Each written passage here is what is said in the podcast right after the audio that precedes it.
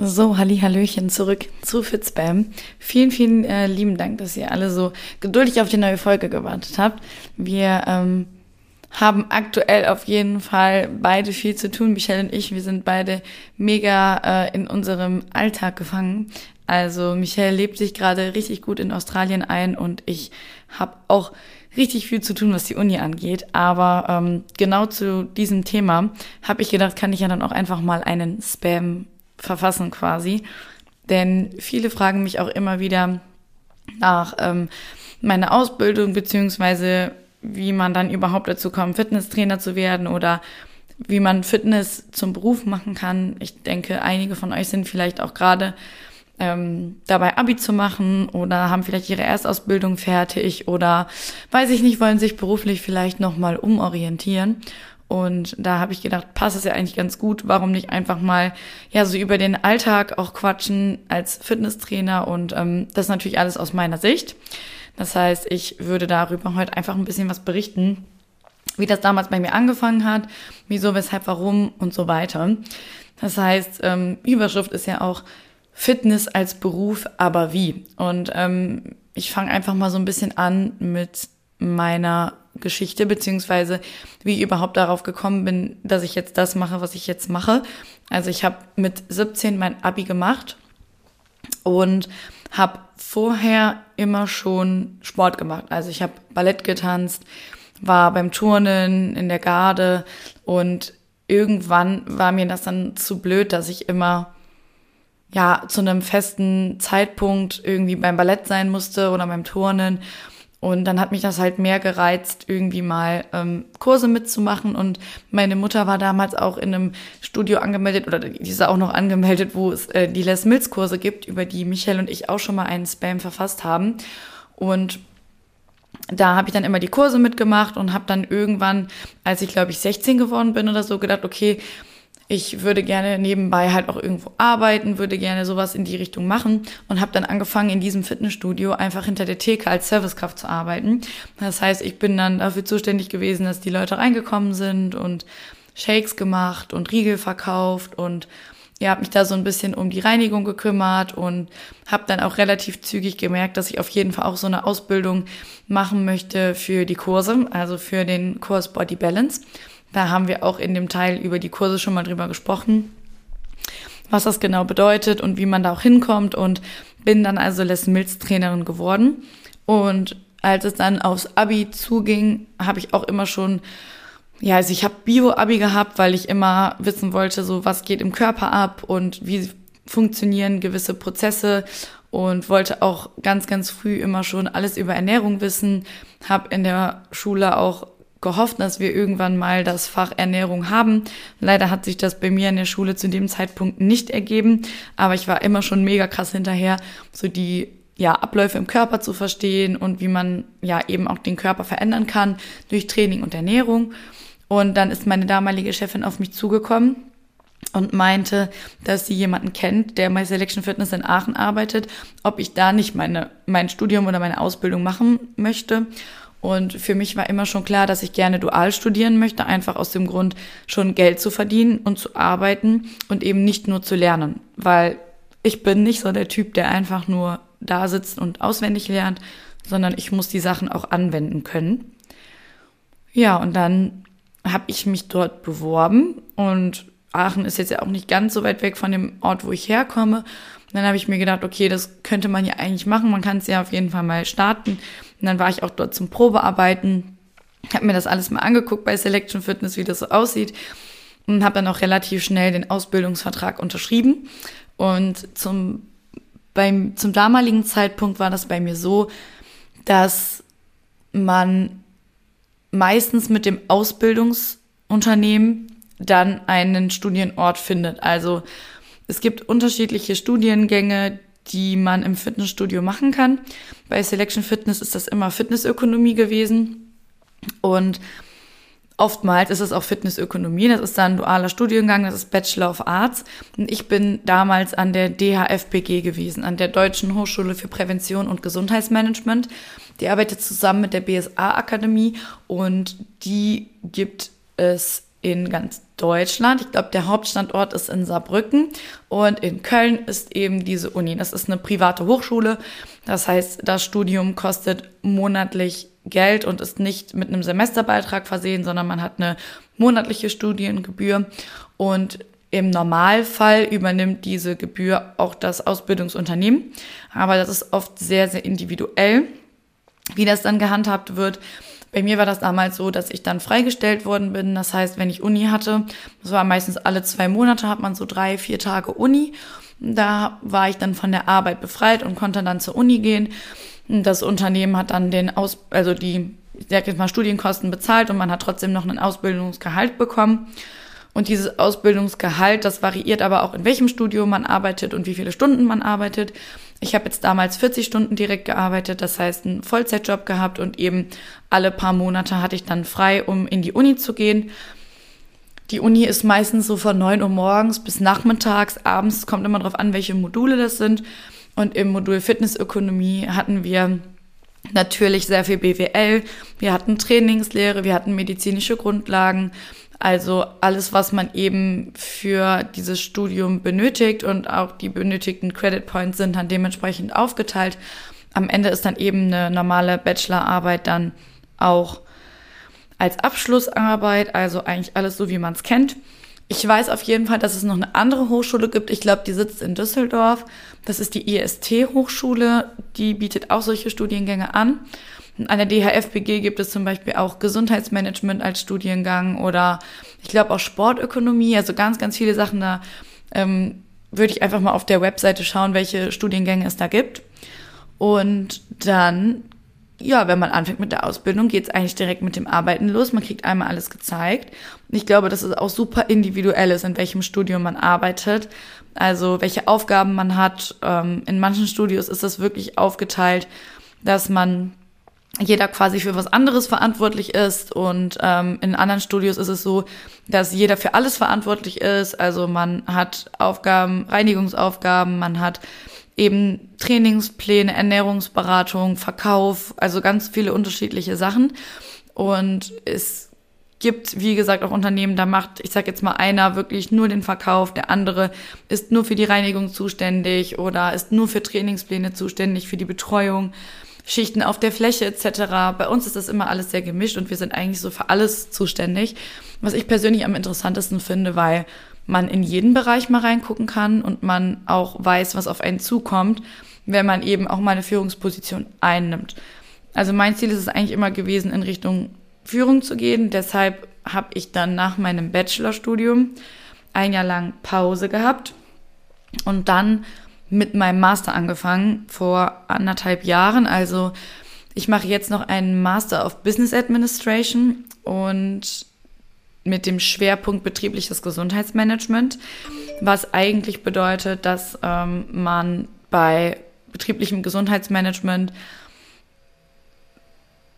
hauptsächlich Unternehmen betrachtet, wo eben gesundheitsfördernde Maßnahmen eingereicht oder eingeführt werden sollen, weil eben die Geschäftsführung oder eben ja die CEOs, was auch immer, da gerne gesundheitsfördernd arbeiten wollen, aufgrund von Problemen vielleicht, die durch Krankheit der Mitarbeiter entstehen, etc. Also jetzt erstmal so grob gefasst. Also betriebliches Gesundheitsmanagement ist auf jeden Fall richtig, richtig cool. Geht natürlich ein bisschen weg von diesem Fitnessstudio-Charakter oder von diesem im Fitnessstudio arbeiten, aber das schließt das Ganze definitiv nicht aus. Also ich möchte auf jeden Fall, solange es möglich ist, im Fitnessstudio arbeiten, weil was mir persönlich einfach super, super gut daran gefällt, ist, dass man jeden Tag neue Leute kennenlernt. Man verhilft den Leuten zu einem gesunden Alltag und das Training in den Alltag mit einzubauen. Das finde ich ganz, ganz wichtig. Und vor allen Dingen auch, dass man super individuell arbeitet. Also man lernt jeden Tag neue Leute quasi mit neuen Problemen oder neuen Zielen kennen man kann alles anwenden, was man in der Uni lernt. Ne? Das heißt, lernt man gerade, keine Ahnung, Trainingslehre 2, Ausdauertraining, dann ist man natürlich voll motiviert, dann auch mit Leuten mal einen Ausdauertest zu machen oder denen zu erklären, wie sie die Ausdauer verbessern können oder auch die Beweglichkeit. Und eben auch wenn typische Krankheitsbilder besprochen werden, dass man die dann ähm, eben auch richtig wegtrainiert oder eben nach der Reha anschließt und so weiter. Das heißt, dieses Ganze, was man im Theoretischen lernt, alle zwei, drei Monate, kann man eben praktisch direkt aufnehmen. Und bei meiner Uni ist das so gewesen damals, das war natürlich alles noch vor Corona, dass man dann entweder am Ende der Präsenzphase, also am Ende dieser drei oder vier Tage, dann eine Klausur geschrieben hat um eben dieses Modul abzuschließen und eine Prüfungsleistung zu absolvieren. Oder man hatte dann eben sechs Wochen Zeit für eine Hausarbeit, also eine Einsendeaufgabe. Ähm, oder es gab auch, glaube ich, eine mündliche Prüfung. Ich weiß es gar nicht mehr genau, ob es eine mündliche Prüfung gab. Und jetzt im Master ist das alles, dass wir sehr viele Abgaben haben, also sehr viele Hausarbeiten, die dann aber eher etwas kürzer sind, wie so Hausaufgaben die wir ein, äh, ja, abgeben und einreichen. Also auch sehr, sehr viel wissenschaftliches Arbeiten. Also man hat immer so, also mein Vorteil bei diesen Studiengängen ist einfach, dass man keine Klausurenphase hat. Also, dass man nicht irgendwie in einem Monat oder zwei Monaten acht Klausuren hintereinander hat oder auch wenn es nur vier sind, dass unterschiedliche Themen direkt hintereinander kommen und man sich gleichzeitig auf die Themen vorbereiten muss, sondern das ist wirklich so, okay, heute hast du BWL 1, Du hast jetzt anderthalb Monate Zeit, dich zu Hause im Selbststudium darauf vorzubereiten. Man bekommt dann einen Studienbrief geschickt oder kann man sich den dann äh, per PDF runterladen. Dann lernt man den, kriegt auch immer passende Übungsaufgaben dazu. Dann hat man diese drei oder vier Tage Uni. Man kann dann nach Köln fahren. Also damals vor Corona ähm, war das immer so, dass man einfach dann auch eine Anwesenheitspflicht in der Uni hatte. Und dann hat man eben am Ende dieser Tage eine Klausur geschrieben oder hatte ab dann eben ein paar Wochen Zeit, eine Hausarbeit zu schreiben. Mittlerweile ist keine Anwesenheitspflicht mehr in der Uni. Das liegt aber an Corona, weil gar nicht so viele Leute in die Uni dürfen. Also es dürfen halt nicht so viele Leute in einem Klassenraum sein. Deshalb bietet die Uni dazu halt auch noch eine Online-Vorlesung an, in der man auch aktiv teilnehmen kann, was halt ein mega Vorteil ist, wenn man ein bisschen weiter weg wohnt, weil man kann auch als Aachener zum Beispiel in Hamburg an der DHFPG studieren. Und dann kann man von hier aus oder von zu Hause aus eben an den Vorlesungen teilnehmen was natürlich super, super praktisch ist. Und ich habe auch, glaube ich, insgesamt gerade 50 Kommilitonen in meiner eigenen Klasse. Die kommen natürlich nicht alle jedes Mal, aber wir haben auch so eine eigene WhatsApp-Gruppe, also es ist wirklich sehr, sehr cool und macht auch Spaß, sich dort auszutauschen, weil wir halt alle auch schon jahrelange Berufserfahrung haben. Und ach, was ich ganz vergessen habe, wo ich jetzt das Thema Berufserfahrung äh, angehe, man braucht für das Studium auf jeden Fall eine Fa äh, ein Fachabi aber ich glaube, man kann sogar mit einem Realschulabschluss starten, wenn man sich irgendwie noch qualifiziert und so einen Test absolviert. Und es gab auch beim Bachelor auf jeden Fall einen Einstellungstest. Und beim Master gibt es einen Einstellungstest, wenn man vorher kein Student an der DHFBG gewesen ist. Irgendwie so. Das sind jetzt Angaben ohne Gewähr. Da muss man sich sonst nochmal auf der Website informieren. Aber ich ähm, habe das eigentlich immer gut gemeistert, immer mit einer mal guten Vorbereitung. Und man muss das alles ja auch irgendwie schaffen, neben diesen 40 Stunden Arbeiten. Ne? Also das geht ja einher, aber ich persönlich finde den Ablauf einfach besser als in einem normalen Studium, wo man quasi Zeit hat und die sich äh, extrem selber einteilen muss. Da will ich einfach nicht hinterherkommen, das ist nicht mein Ding. Ich mag so dieses alle paar Wochen dann neues Modul lernen, sich voll darauf zu fokussieren, das danach in der Arbeit umzusetzen und dann eben auch äh, im eigenen Unternehmen vielleicht zu etablieren und zu fördern. Also das hat mir einfach immer mega viel Spaß gemacht. Was ich sagen muss, man muss auf jeden Fall ein kommunikativer Mensch dafür sein, weil auch wenn man irgendwann mal in eine Führungsposition geht, muss man natürlich auch mit dem Personal klarkommen und mit den Leuten, die unter einem in Anführungszeichen in dieser Hierarchie arbeiten. Also als Voraussetzung würde ich auf jeden Fall sagen, dass man interessiert ist, dass man vielleicht sogar auch selber trainiert oder auch vorhat, selber zu trainieren, einfach um auch aus Erfahrung sprechen zu können. Wichtig ist auch immer, finde ich, dass man sich mit dem eigenen Unternehmen, in dem man arbeitet, identifiziert, weil ähm, um eben auch den Leuten das Training dort perfekt erklären zu können, muss man sich einfach wohlfühlen, muss man dort zu 100 Prozent sich auskennen und eben auch in den Fachgebieten, die die Unternehmen auch thematisieren, da auch interessiert sein. Also wenn man in einem Gesundheitsstudio arbeitet, darf man nicht erwarten, dass man da irgendwie eine Langhantel hat und Kniebeugen machen kann. Es kann halt auch sein, dass es Studios gibt, wo nur Geräte stehen.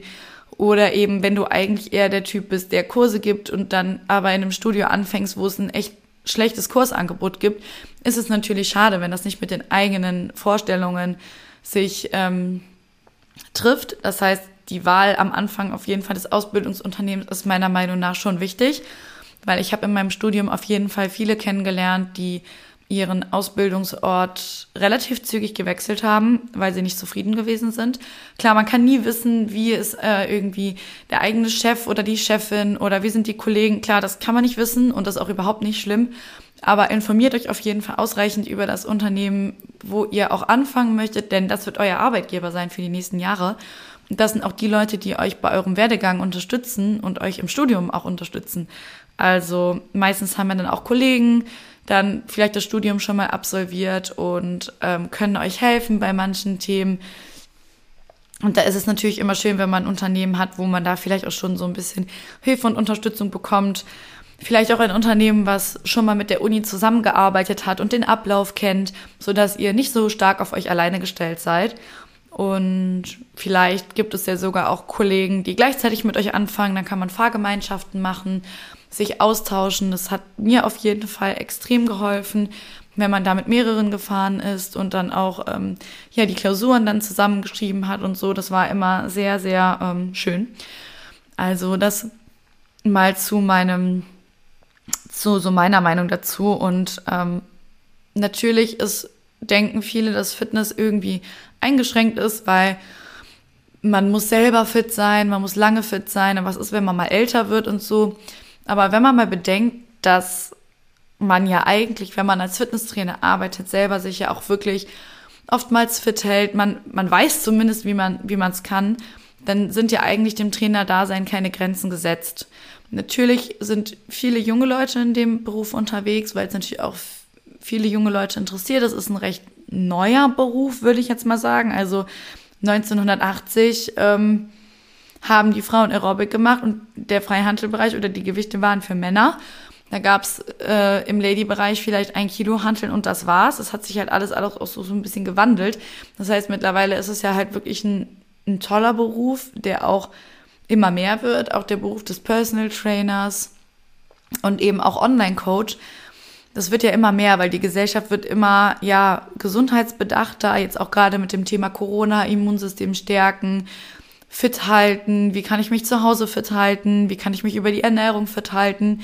Gefühlt wird es immer mehr. Es ist ja so ein kleiner Hype, aber auch so diese, dieser Gesundheitsbereich, Gesundheitsmanagement, da natürlich alle unsere Berufe auch immer mehr im Sitzen stattfinden und immer einseitiger werden, weil wirklich jeder so seine eigene Aufgabe hat, ne, vielleicht am Computer den ganzen Tag sitzen.